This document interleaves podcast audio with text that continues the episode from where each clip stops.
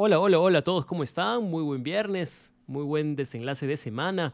Espero que se encuentren muy bien. Gracias por darle play a este episodio, por escuchar este servidor. El día de hoy quiero comentar una noticia. En realidad a este punto ya no es tanto una noticia. Ha pasado un buen tiempo desde, desde su publicación, quizás un poco más de una semana. Pero aún así me parece pertinente tratarlo porque mm, eh, a colación este es un tema que este año se ha intensificado. De hecho, hablé en algún momento sobre la importancia que tenía la inteligencia artificial y sus desafíos y cómo hay toda esta discusión entre la gente de que es una amenaza o para otros es una herramienta, una oportunidad para generar nuevos desarrollos.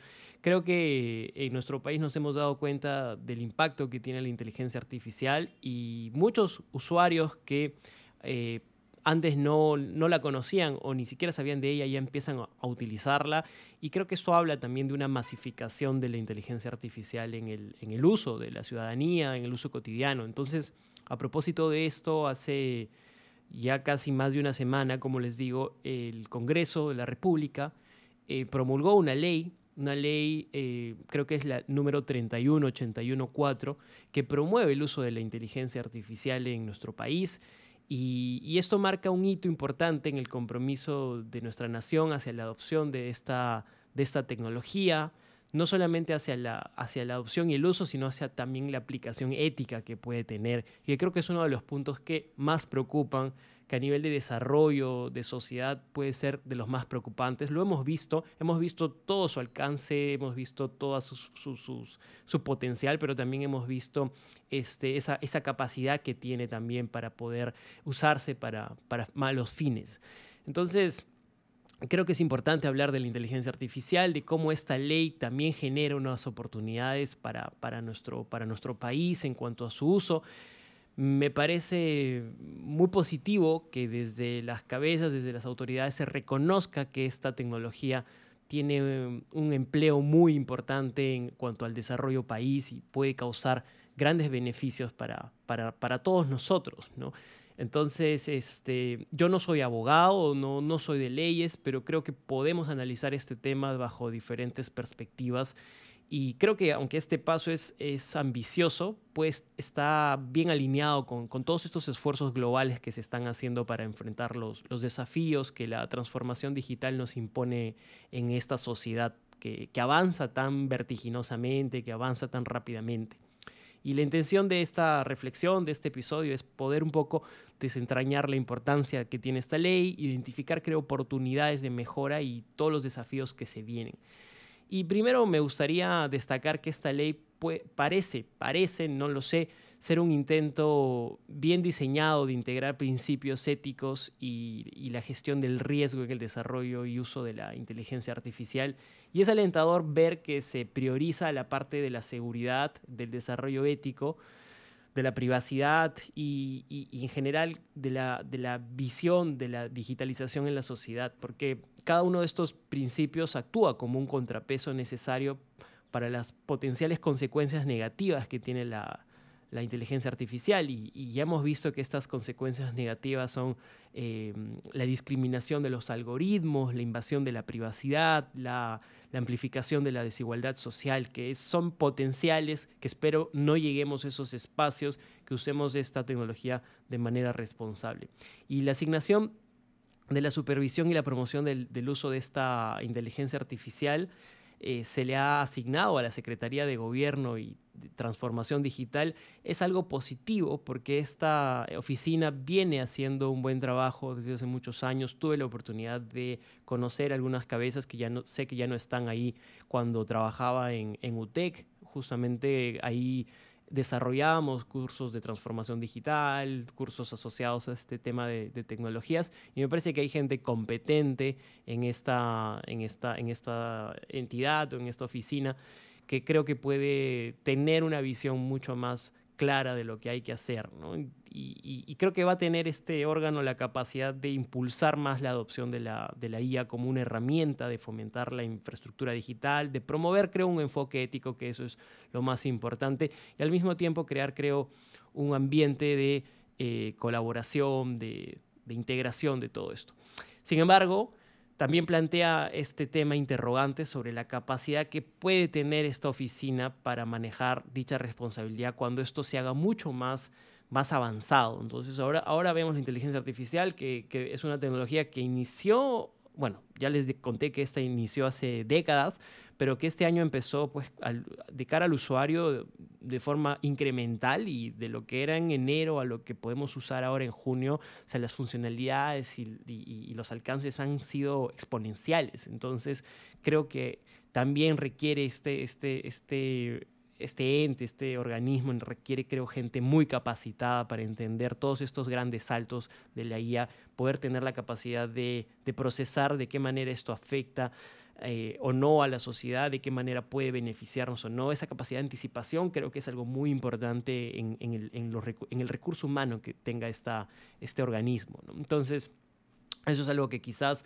eh, planteo como un primer punto que, puede ser importante a, considerarlo. No sé si se ha hablado de esto, pero me parece que, que las personas que van a estar en, el, en, en, la regulación y en la supervisión de la inteligencia artificial tiene que ser gente muy capacitada y muy interdisciplinaria también pero sobre todo que entienda lo que está pasando en este campo, ¿no? que entienda muy bien. Y en cuanto a los desafíos, el primer obstáculo creo que va a ser una implementación efectiva de esta ley. Como sabemos, el Congreso siempre eh, eh, impulsa leyes, pero al final otra, otro desafío de las leyes es que se cumplan, que, se, que se, realmente que se hagan valer, que realmente se apliquen, que sirvan, que sirvan para, para el propósito, no que sean un saludo a la bandera.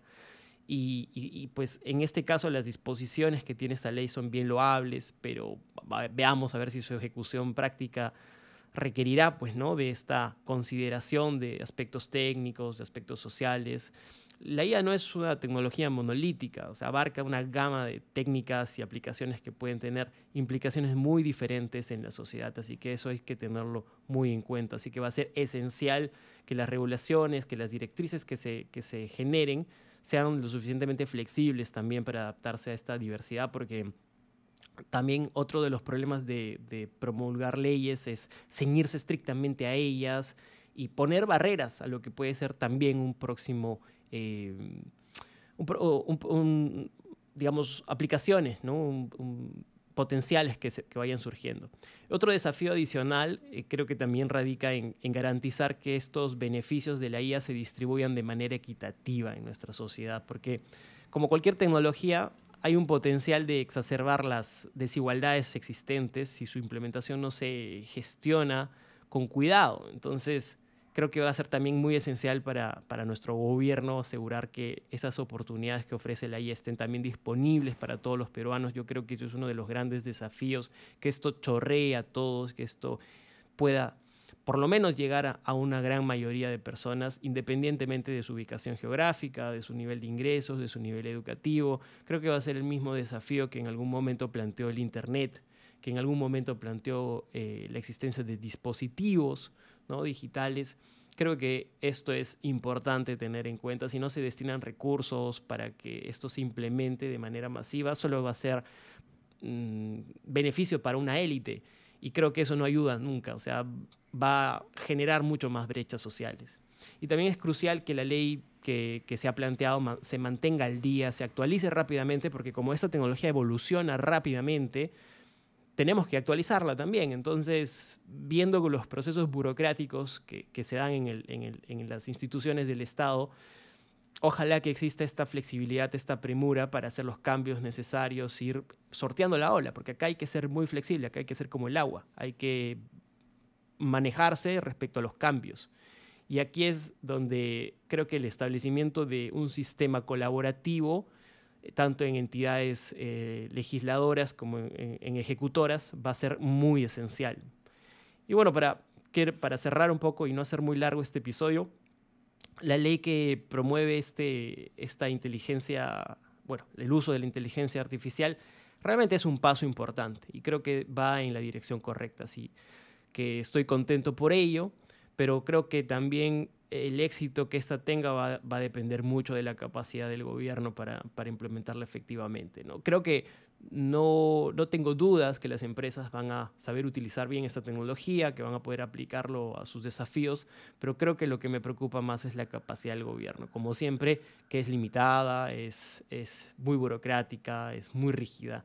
Entonces creo que este es un desafío significativo para que nuestro país avance en esto y ojalá que en algún momento podamos así como nos hemos convertido pues, en un país bastante digitalizado en muchos sentidos, podamos ah, subirnos a un liderazgo en la adopción de, la, de la IA como, como algo pues, a nivel región. ¿no?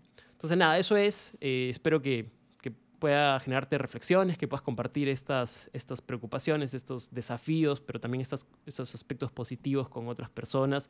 No sé si sabías de esto, seguro que sí, seguro que lo has visto por ahí, por LinkedIn pero bueno, ahora sabes un poquito más y pues este, si quieres, hay mucha información, averigua, busca las noticias, creo que esto es importante tenerlo en cuenta. Nada, un abrazo, que estés muy bien, te quiero mucho, que tengas un gran fin de semana.